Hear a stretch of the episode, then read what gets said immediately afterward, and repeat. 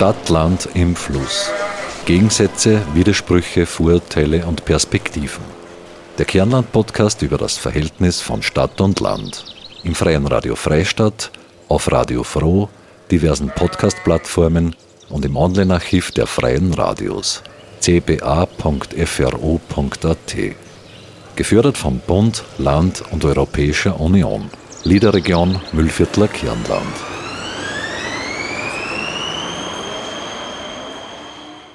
Wir wissen, es ist Zeit für die Energiewende. Ein zentrales energie- und klimapolitisches Ziel der Bundesregierung ist es, die Stromversorgung unseres Landes bis 2030 auf 100 Prozent Strom aus erneuerbaren Energieträgern umzustellen und Österreich bis 2040 klimaneutral zu machen. Mit dem Erneuerbaren Ausbaugesetz, kurz EAG, das die Schaffung von dezentralen Energiegemeinschaften vorsieht, in denen Gemeinden, private Haushalte und Energieunternehmen untereinander erneuerbaren Strom austauschen, sollen die dafür notwendigen rechtlichen und organisatorischen Rahmenbedingungen geschaffen werden. Doch schaffen die ländlichen Regionen den Schritt zur dezentralen Energieversorgung? Ist es nicht so, dass es in den großen Städten viel mehr Anbieter gibt? Herzlich willkommen zur neuen Podcast-Episode von Stadt, Land im Fluss zum Thema Energiewende und dezentrale Energieversorgung. Mein Name ist Marita Koppensteiner und ich werde Sie durch diese Episode begleiten. Mit Neum, der Helios Sonnenstrom GmbH und Our Power haben wir in unserer Region gleich mehrere Player am Energieversorgungssektor, die die Energiewende auf dem Land und darüber hinaus vorantreiben. Neum baut dezentrale Energiesysteme, die durch den Einsatz von Hard- und Software den Wechsel vom zentralen und fossilen zum dezentralen und erneuerbaren Energiesystem ermöglichen sollen. Helios errichtet und betreibt seit 2012 Photovoltaik Photovoltaikanlagen. Rund 4000 Haushalte, etwa die Größenordnung der Städte Freistadt und Pregarten, können nun dank Helios mit Ökostrom aus der Region versorgt werden. Und durch die Ökostromhandelsplattform Our Power werden über einen Online-Marktplatz Erzeugerinnen und Erzeuger von Ökostrom an Menschen, denen die Herkunft ihres Stroms nicht egal ist, zusammengeführt. Aber was machen Neom, Helios und Our Power genau und welche Rolle spielen sie bei der Energiewende? Walter Kreisel, Geschäftsführer und Gründer von Neom, wird uns das jetzt erklären. Das Interview führte meine Kollegin Claudia Prinz. Walter, kannst du uns mal kurz bitte deine Firma Neom vorstellen? Was ist das? Die Neom-Gruppe ist ein oberösterreichisches, schnell wachsendes Unternehmen mit knapp 90 Mitarbeitern, und baut dezentrale elektrische Systeme, damit man mit Sonnenenergie Strom produzieren kann, mit unseren Speichern dann auch Strom speichern kann und den ganzen Strom dann auch zu Hause bis zur Autarkheit, auch bei Stromausfall, diesen Strom nicht nur günstig, sondern auch sicher konsumieren kann. Mhm. Und das bei jedem privaten oder Gewerbetreibenden, äh, sprich in, hinter seinen vier Wänden. Mhm. Und welche Rolle hat dann jetzt eben Neom für die Energiewende konkret? Äh, Neom äh, hat mit der Energiewende Folgendes zu tun, dass wir neben dem Ausbau von zentraler Sonnen-, Wind- und Wasserkraft, von Großkraftwerken, was notwendig ist, vor allem den dezentralen Erzeugungen mit Sonnenenergie an den Standorten, an den Dächern und Fassaden und Carports, also an den Grundstücken der Kunden Strom produziert wird vor Ort, dezentral, damit auch die Netze entlastet, weil der Strom auch gespeichert wird, wenn nämlich dann, wenn die Sonne nicht scheint oder mehr Regen ist und äh, der Strom entsprechend lange über den Tag vor Ort äh, zur Verfügung steht. Und selbst wenn ein Stromausfall zur Folge ist, auch äh, Strom bereitstellen bei Stromausfall und somit in Wirklichkeit Strom, nämlich der zentrale Strom weniger wird, weil jeder seinen Strom selbst produziert, dieser Strom ja nicht versteuert ist und der Strom auch keine Netzkosten verursacht, sprich er kostet nur einen Bruchteil mit der Investition in so eine Anlage. Und uns geht es darum, dass man eben diesen Strom speichern kann zu Hause und den Strom auch dann nützen kann, wenn einmal die Sonne nicht scheint, um eben die zentrale Umstellung der Energie auch dezentral zu unterstützen und dabei die Kosten drastisch zu senken und Sicherheit zu erhöhen. Diese Speicherung, die hatte eigentlich noch gefehlt, kommt man vor, oder? Da seid ihr jetzt voll in ein richtiges Thema eingestiegen, oder? Also die Speicherung der Ener elektrischen Energie äh, hat es in der reinsten Form von Strom schon gegeben mit früher mit Gelbatterien oder Bleisäurebatterien. Aber der, die Wartung und der Preis und das Recyceln dieser, äh, äh sage ich, alten Generationen war immer sehr problematisch. Durch den ganzen Laptop-Markt, durch den ganzen Smartphone-Markt, äh, iPads, aber auch durch die Elektromobilität sind diese Akkus immer besser, immer serientauglicher geworden, immer länger, immer hochstromfähiger.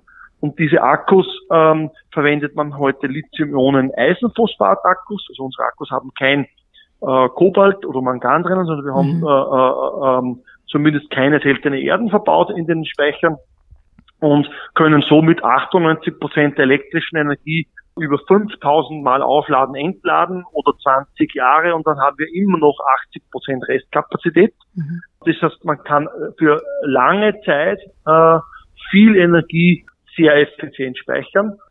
Und warum habt ihr jetzt ihr euch trotzdem in unserer Region angesiedelt?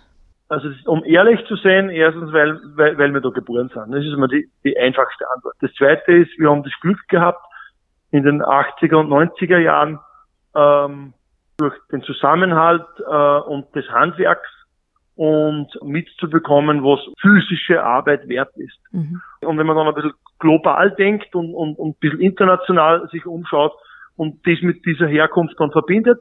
Ich glaube, das ist die Kombination daraus, dass man aus einem eigentlichen Handwerkerland Innovation betreibt und dann natürlich damit hinaus über die Grenzen erfolgreich sein möchte oder auch einen Mehrwert stiften und schlussendlich zufriedene Kunden, die alle die Lösungen verwenden und dabei Spaß haben und äh, ihren Dienst verrichten. Und das ist, glaube ich, hier sehr, sehr wichtig. Wobei ich schon dazu sage, wir sind keine Fenstergucker. Es gibt schon auch mindestens so schöne oder vielleicht auch schönere Plätze auf dieser Erde, die es auch zu besuchen gibt und die man auch äh, schützen sollte. Ja. Aber ich weiß ja, dass ihr auch äh, andere Standorte habt. Also ihr tut euch da jetzt nicht explizit nur in Freistadt ansiedeln, sondern auch in die größeren Städte. Warum ist genau, das eigentlich so? Unser, wir in der Neum-Gruppe äh, beschäftigen uns eben mit dem Bau dieser Hardware, äh, mit dem Vertrieb dieser Hardware, mit dem Partneraufbau dieser Hardware und verbinden es mit unserer Software, die nennt sich Intuity, so wie damals halt John Bill Gates die Personal Computer mit, mit, äh, mit Microsoft Windows ausgestattet hat.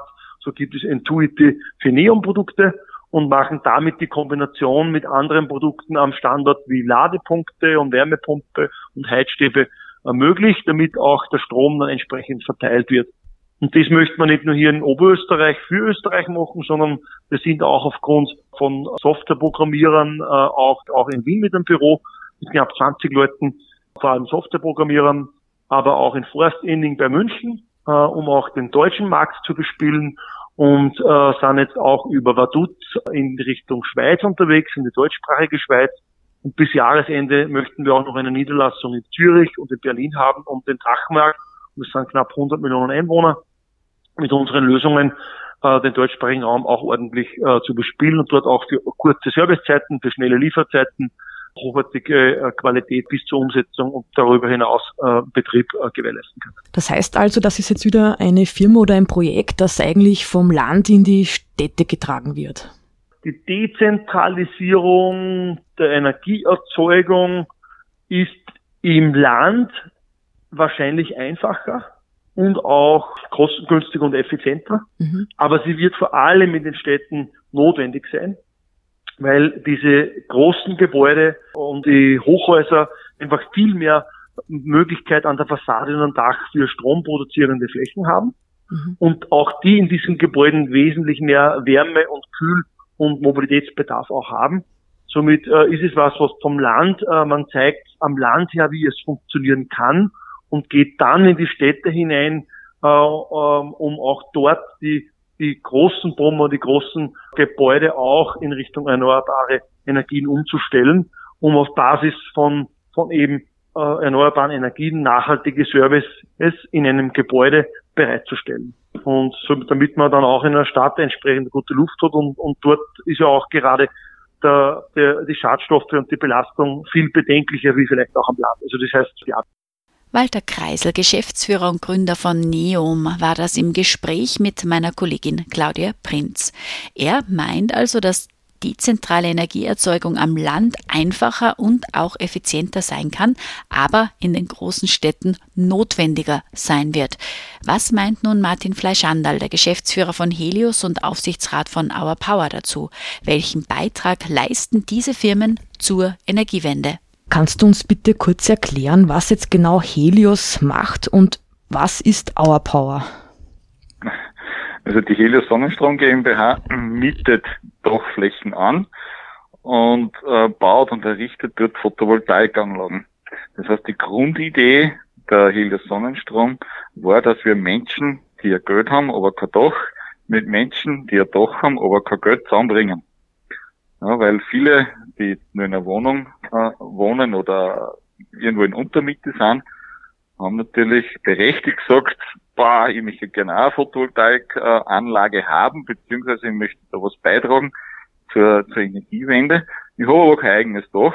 Wie, wie soll ich das am besten machen? Mhm. Und da ist uns eben fast vor knapp zehn Jahren die Idee gekommen, okay, wir bringen einfach Leute zusammen, die viel Dachflächen haben, zum Beispiel Landwirte, aber vielleicht nicht das nötige Kapital haben, um in eine Photovoltaikanlage zu investieren, äh, die bringen wir zusammen. Und so ist eigentlich Helios entstanden. Und das ist die, die, die Grundidee von Helios. Mhm. Wir organisieren, wir bieten eben die Dächer an, wir organisieren dann die Errichtung dieser Anlage äh, und wir bieten eben dann diese Anlagen äh, über Sonnenbausteine zur, zur Finanzierung an. Also den normalen Bürgern und Bürgerinnen von Freistadt beziehungsweise mittlerweile von Salzburg bis St. Pölten die haben dann die Möglichkeit, dass sie sich an dieser Anlage finanziell beteiligen. Wow, das klingt schon mal gut. Und wie schaut's aus mit Our Power? Ja, und Our Power ist die, die Idee, dass man Anlagen, also Alternativenergiegewinnungsanlagen wie Photovoltaik, Windkraft oder Kleinwasserkraft, Biogasanlagen, die jetzt sozusagen aus dem Zeitraum der Förderung, der Tarifförderung fallen dass die eine Möglichkeit haben, ihren Strom selbst zu vermarkten. Ja, man muss dazu sagen, dass ja in Österreich äh, bis dato ein Fördermodell, ein Tariffördermodell äh, gibt. Das heißt, den Strom, den man mit seiner Alternativenergieanlage produziert, wird äh, von einer eigenen Vermarktungsstelle, der ÖMAG, abgenommen und dann zum bestimmten Tarif abgegolten. Das heißt, aktuell kriege ich für meinen Photovoltaikstrom den ich äh, ins Netz einspeise, 7,67 Cent pro Kilowattstunde. Der Marktpreis von dem ist aber aktuell nur zwischen 4 und 5 Cent. Das heißt, die Differenz drauf zahlt der Staat. Und diese Förderung kriegt man 13 Jahre lang. Mhm. Und viele Anlagen kommen jetzt allmählich an dieses Förderende. Das heißt, es läuft aus und stehen dann als Anlagenbetreiber oder Anlagenbetreiberin vor der Aufgabe, dass die jetzt den Strom irgendwie vermarkten müssen. Mhm. Und so ist die Idee gekommen, AABA zu gründen oder die Grundidee von AABA. Wir machen eine Plattform, wo dann der Anlagenbetreiber die Möglichkeit hat, seine eigenen Kunden zu suchen. Mhm. Und ja, möglichst wird da dann einen guten Strompreis oder einen guten Preis für seinen Strom erzielt oder erzielen kann. Und damit kann ich sozusagen jetzt, wenn man mal selber Anlage hat, kann man auch Nachbarn fragen, den Brüdern, in der Verwandtschaft, äh, ob er nicht Interesse hat, dass er den, seinen Strom, den im Haushalt braucht oder in seiner Wohnung, nicht von, von dieser Anlage bezieht. Das ist gescheit. Gute Idee. Ja, die Idee ist, ist, ist gut. Also auch die, die, die finden wir auch toll. Die Umsetzung war, war jetzt in den letzten drei, fast drei Jahren, war spannend und herausfordernd. Ja, aber man muss auch ehrlich gestehen, es gibt viele Menschen, die uns da auf die Schulter klopfen und sagen, war super klasse Idee, aber dann eigentlich selbst sozusagen nicht unbedingt den Strom dann von, von dieser Plattform beziehen. Das ist so ein bisschen wie, wie mit Bio-Lebensmitteln oder äh, äh, Bioprodukte. Viele sagen ja, sie, sie, sie wollen Bioprodukte haben, aber wenn man dann in den Einkauf schaut von diesen Leuten, dann ist halt oft doch was anderes drinnen. Mhm. Mhm. So, so geht's uns ein bisschen bei der Arbeit. Mhm. Das ist eh schon ein gutes äh, Stichwort jetzt.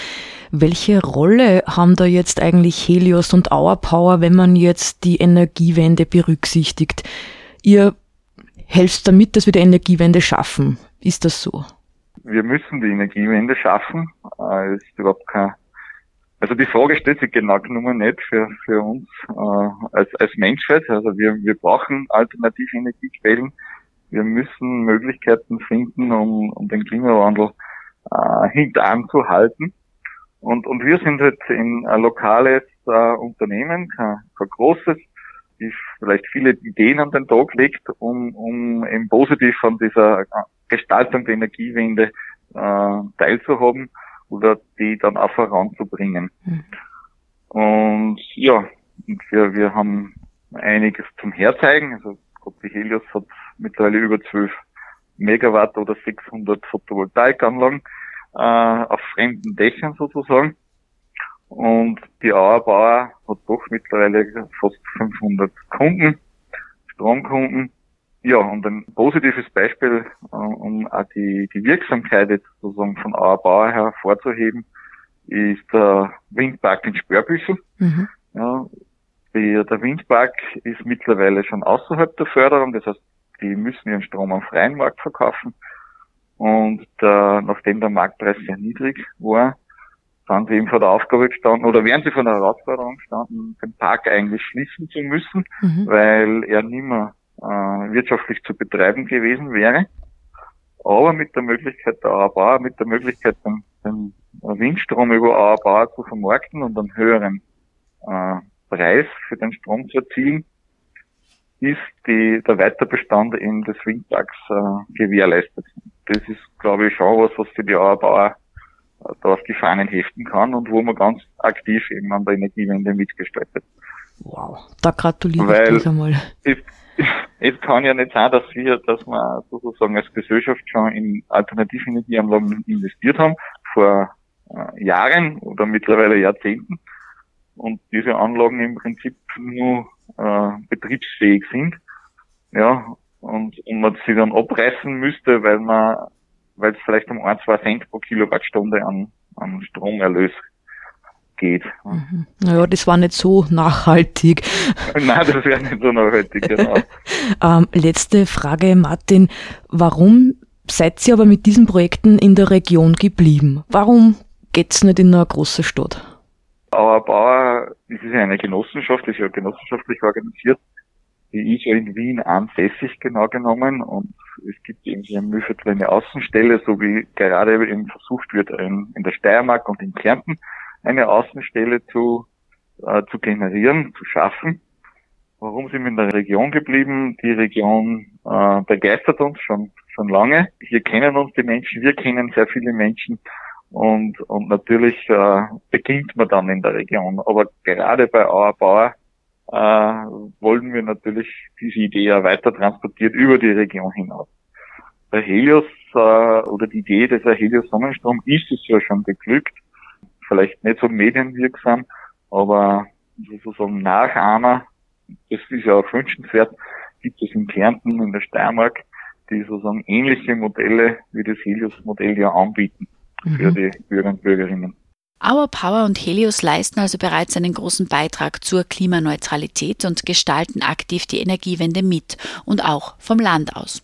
Sie hörten Martin Fleischhandel, Geschäftsführer von Helios und Aufsichtsrat von Our Power. Vizekanzler Werner Kogler und Klimalandesrat Stefan Keineder besuchten am 31. Mai die Firma Neom in Freistadt. Meine Kollegin Claudia Prinz war vor Ort und interviewte die beiden zu den Themen Energiewende, die zentrale Energieversorgung und sie sprach mit ihnen über die Rolle der ländlichen Gebiete.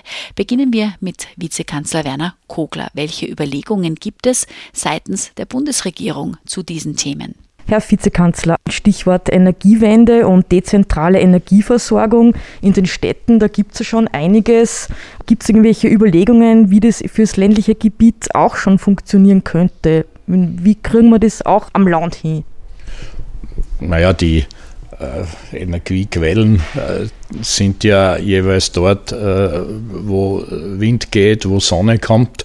Und insofern muss das Land da gar nicht benachteiligt bleiben, ganz im Gegenteil. Die nächste Frage ist dann die, die Speichertechnologie und wie sie das Ganze drittens über äh, intelligente Netze verbreiten lässt. Und da sind wir natürlich äh, bei, der Firma Neom heute hier äh, genau richtig, weil die sich mit all, all diesen Ebenen äh, beschäftigen. Und da ist, äh, wie man in der Ökonomie sagen würde, sehr viel Optimierungspotenzial drinnen, jetzt eben aber auch für die angesprochenen ländlichen Regionen.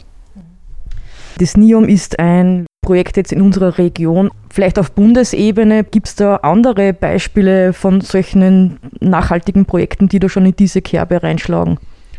Ja, die sind zahllos. Äh, wir, äh, vor allem im Klimaschutzministerium, äh, aber auch in Spezialressorts, so wie bei uns im Sport, das darf ich sagen, gehen wir ja öfter schon auf also ökologische Sportstättenbauten etc. etc. Also man kann das überall anwenden oder bei den Bundesgebäuden, dass genau dort auch ähm, energieeffizienter vom Dach äh, über die Wände bis äh, in den Keller, also bis zu den Heizkesseln äh, gearbeitet wird äh, und natürlich auch Strom, weil wir eben da gerade bei NIM sind, der Strom intelligentest verwendet wird, da ist ganz viel drinnen. So, wie geht das aber insgesamt? Reguliert sich das zum Teil fast ein bisschen selber über die Förderungen, weil wir ja insgesamt Förderschienen, also dicke und große und schnelle wie noch nie äh, rausgeben und innerhalb, äh, innerhalb dieser äh, sehr durchaus die innovativen Projekte äh, einreihen oder durchsetzen.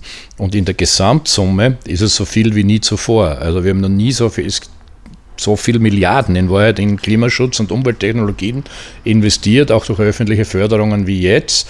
Es war immer die Rede von einer äh, Klimaschutzmilliarde, wenn wir sich erinnern, äh, vor, vor zwei Jahren. Ähm, das war alles im Regierungsprogramm schon drinnen, aber durch die Pandemie was auch nicht unbedingt zunächst jeder erwartet hat, ist es gelungen, wesentlich mehr zu nehmen. Warum? Wir müssen sowieso raus investieren aus der Krise, aber dann gleich in intelligente Produkte, Dienstleistungen. Und ja, äh, wir scheuen den Begriff nicht jetzt in diesem Sinne positiv in die entsprechenden äh, ökologisch organisierten Märkte. Das hilft schon in Regionen auch. Also vor diesen Projekten, was Sie da jetzt angesprochen haben, können Sie das sagen, gibt es da gleichwertig viele Projekte, die vom Land kommen oder sind es die meisten Innovativen dann doch wieder aus den Städten? Naja, ich weiß gar nicht, ob man das jetzt immer nur so aufteilen kann, aber die Projekte selber, das reichen, das reichen ja die Förderwerber ein zum Teil. Äh, mein Eindruck ist, mein Eindruck ist, dass wir äh, bei der Photovoltaik da am Land ganz gut liegen. Da eigentlich eher die Stadt den Aufholbedarf. Da muss man ein bisschen anders, wie kann man sich vorstellen, zu Werke gehen. Das passiert eben schon auch. Und ansonsten denke ich, dass wir mit den ganzen Kesseltauschprogrammen, also die Ölkessel sind ja eher am Land verbreitet, die zum Teil zu 100 Prozent äh, quasi Kostenersatz öffentliche Hand getauscht werden in den nächsten Jahren. Das beginnt jetzt eben alles, äh, würde ich meinen, dass äh, wir da schon äh, mit, dem, mit den meisten Förderschienen äh, auch in den, in den Regionen oder wie Sie sagen am Land hier Ansprechpartner finden und dass da was hingeht. Kleine letzte Frage jetzt. Äh, ich als Mieterin und ich habe eine Gastherme zu Hause. Wie wird das gehandhabt, dass die da gescheite nachhaltige Heizung dann kriegt? Ja, also wenn wir jetzt auf dieser Ebene bleiben, die Gasthermen und äh, einerseits ökonomisch vernünftige, aber andererseits sozialverträgliche Ausstieg, der wird ja äh, über die Jahrzehnte jetzt organisiert. Also 2040 müssen wir fertig sein. Da haben wir mit den Ölkesseln ganz ein anderes Thema. Und natürlich, wenn man dann die, weiß nicht, ich kenne das von den großen Städten, wo die Gasthermen dann entweder äh, in jeder Wohnung sind, die Gasetagenheizungen etc., muss man das einfach äh, anders organisieren und in größerem, und in größerem Stil. Äh, das wird, äh, das wird vor allem, also wie wir es da jetzt in Freistadt kennengelernt haben, sehr viel mit auch nicht nur ökologischen, da sind wir eigentlich schon sehr weit, was da richtig wäre, sondern mit ökonomischem, also Grips zu tun haben, wie man das organisiert, dass nämlich die Mieter in die Lage, in die Lage kommen, da gar nicht viel Geld selber zunächst in die Hand zu nehmen, sondern weil sie das über die Jahre längerfristigen vielleicht das eine oder andere Jahrzehnt ja sowieso rechnet, äh, dass da, dass da Finanzierungsmodelle laufen, die sich dann aber auch jeder leisten kann. Das muss so angeboten werden. Das gibt es das gibt's in den schlaueren Rändern, äh, Bundesstaaten in den USA schon und gibt es auch in Ländern in Europa und da sollten wir eben auch auf die Überholspur. Wir haben da wirklich jede Voraussetzung. Aber ja, man sieht, Ökologie und ökonomische äh, Konzepte gehören da zusammen, dass es am Schluss drittens auch noch sozialverträglich ist. Vizekanzler Werner Kogler meint also, dass wir mit Ökologie, ökonomischen Konzepten und sozialer Verträglichkeit die Klimaneutralität schaffen werden. Nun hören wir Klimalandesrat Stefan Keinider. Er wird von meiner Kollegin Claudia Prinz befragt, welche Rolle eine Firma, die sich mit Nachhaltigkeit und Energieautarkie beschäftigt und im ländlichen Raum angesiedelt ist, spielen kann. Was halten Sie davon, wenn diese Projekte im ländlichen Raum stattfinden. Sind wir da vielleicht im Vorteil im ländlichen Raum oder ist das doch noch wie immer so, dass das Land eigentlich also Aufholbedarf hätte, was eben Energiewende und dezentrale Energieversorgung betrifft? Ich glaube, dass es aus verschiedenster Perspektive ein riesiger Vorteil ist, dass so eine Firma nicht im Zentralraum angesiedelt ist, sondern in der Peripherie. Erstens spart es vielen Menschen viel Wege. Die Menschen brauchen nicht äh, in die große Stadt pendeln, wenn sie einen gut bezahlten Zukunftsjob haben wollen, sondern haben die, den dann in der Region. Das Zweite ist schon, das nehme ich als Müllviertler für uns in Anspruch, dass wir, ich glaube, es hat ein bisschen mit der, mit der hügeligen Landschaft zu tun, immer wieder kriegt man Überblick im Müllviertel und deshalb sind, glaube ich, die Müllviertlerinnen und Müllviertler besonders weitsichtige Menschen ja, und haben einen Innovationsgeist und einen Zukunftsgeist. Eine Bioregion ist hier entstanden und ähm, und wahrscheinlich sind wir auch ein bisschen Granitschädel, das heißt, wir sind zäh und wir geben nicht gleich auf. Und all das spielt zusammen und ich finde schon, also diese Art von Innovation, äh, diese ökologische Innovation, die wir jetzt auf der ganzen Welt brauchen, dass die hier erfunden wird und hier entwickelt wird, das ist ein, ein sehr gutes Zeichen. Und wie schafft man da jetzt konkret diese Energieautarkie? Weil in den Städten ist das einfach schon weiter verbreitet. Ich denke da jetzt zum Beispiel an Fernwärme und so. Das haben wir da nicht im ländlichen Raum. Ähm, welche Überlegungen gibt es denn da jetzt seitens der Landesregierung? Also die Förderung zum Beispiel für den Austausch von Heizsystemen, äh, das ist ein wichtiger erster Schritt. Ähm, wir haben ja auch im Müllviertel aber eigentlich in ganz Oberösterreich die Weltelite der Biomassekesselhersteller. Das hat sich entwickelt in einem, in einem Innovationsjahrzehnt zwischen 2003 und 2013 ungefähr oder 2015 wo es einen sehr ambitionierten Energiewendeplan gab. Dort Schwarz-Grün regiert in Oberösterreich. Und da hat man sich zum Ziel gesetzt, Raumwärme und Strom wird 100% erneuerbar. Dieser Plan ist leider 2015 gekübelt worden, aber er wirkt heute noch, weil eben bei den Biomassekesselherstellern wir sind Weltmarktführer, Welttechnologieführer und diese Technologien werden in der ganzen Welt jetzt nachgefragt. Jeder vierte Biomassekessel, der weltweit verbaut wird, kommt aus Oberösterreich. Das muss man sich mal vorstellen. Und das ist natürlich für uns ein riesen Wirtschaftsfaktor und das müssen wir jetzt eigentlich in vielen verschiedenen Branchen nachmachen. Und die Firma Neom ist natürlich ein gutes Beispiel dafür, wie das auf diesem Digitalisierungsspeichersektor gelingen kann. Also sind wir gar nicht so abgeschnitten da jetzt im ländlichen Raum, was das betrifft. Sind wir da voll dabei, wie es ausschaut? Ja, wie gesagt, ich glaube, dass es sehr viele innovative Köpfe gibt, auch äh, in der ländlichen Region. Und das Schöne ist, dass die mit ihren Firmenstandorten auch in der Peripherie bleiben und damit die zentrale Arbeitgeber bleiben. Aber Frage, das kostet ja alles urviel. Denke ich mir, der Umstieg eben zur Energiewende, wie wird das finanziert? Wie geht das? Gibt es lauter Förderungen? Wie wird das gemacht?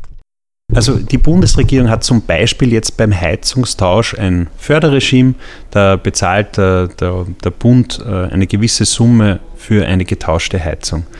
Das Schöne ist, dass diese Bundesregierung nicht nur den Heizungstausch fördert, sondern auch eine spezielle soziale Abfederung hat. Das heißt, manchmal ist es so, dass Ölheizung in einem alten Haus ist, wo alte Menschen wohnen, die kaum, äh, die eine niedrige Pension bekommen, die können sich keinen Heizungstausch leisten. Für die gibt es eine viel höhere Förderung. Das heißt, selbst Menschen, die wenig Geld haben, werden zur, zur Klimawende beitragen können. Das ist ein Thema, das geht uns alle an. Wir müssen dieses Land klimaneutral machen. Daran führt gar kein Weg vorbei. Je schneller wir damit sind, desto größer werden die Chancen, dass unsere Technologien äh, in der ganzen Welt benutzt werden. Letzte Frage. Ähm, Sie tingeln ja sicher sehr viel durch unser Land.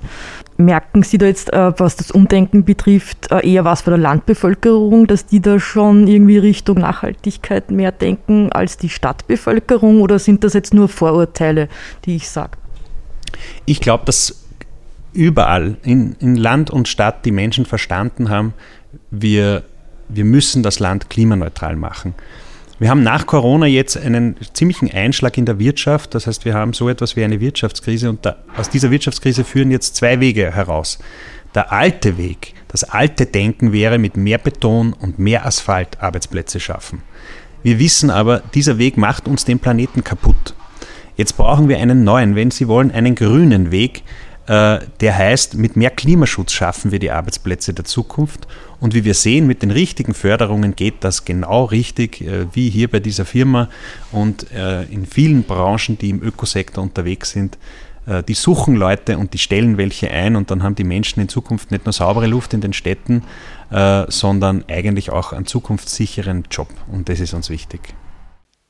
Mit mehr Klimaschutz und den richtigen Förderungen schaffen wir also auch Arbeitsplätze. Das meint Klimalandesrat Stefan Keineder. Und davon profitieren wiederum Stadt und Land gleichermaßen.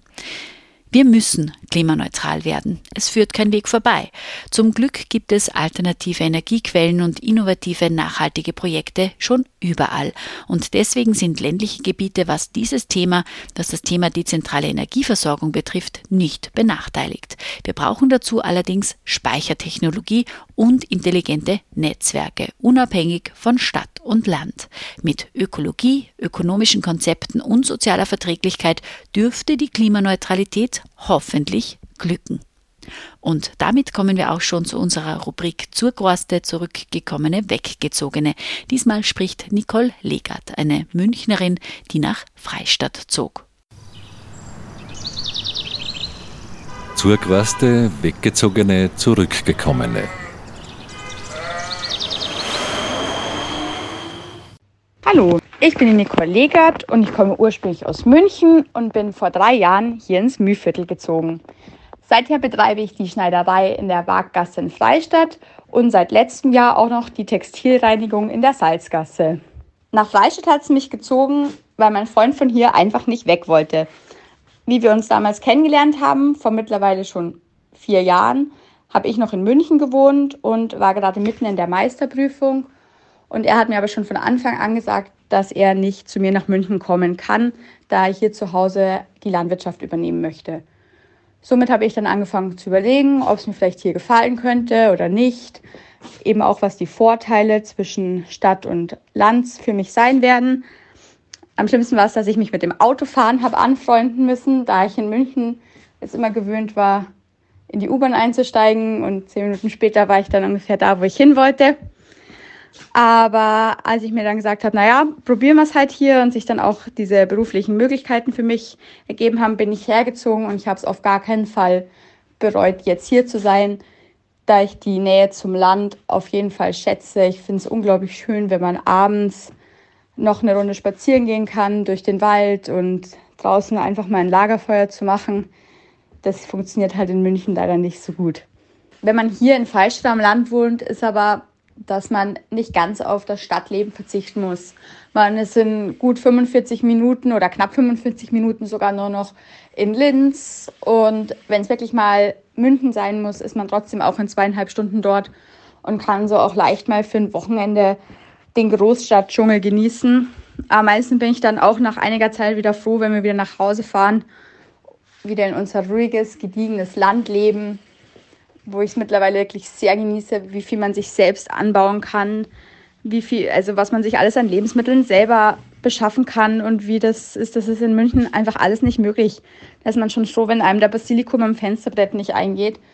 Und hier haben wir letztes Jahr darüber geredet, dass wir unbedingt was aus dem ganzen Basilikum machen müssen, der draußen wächst, weil wir so viel davon haben. Das ist auf jeden Fall auch das Schöne, wenn man am Land lebt.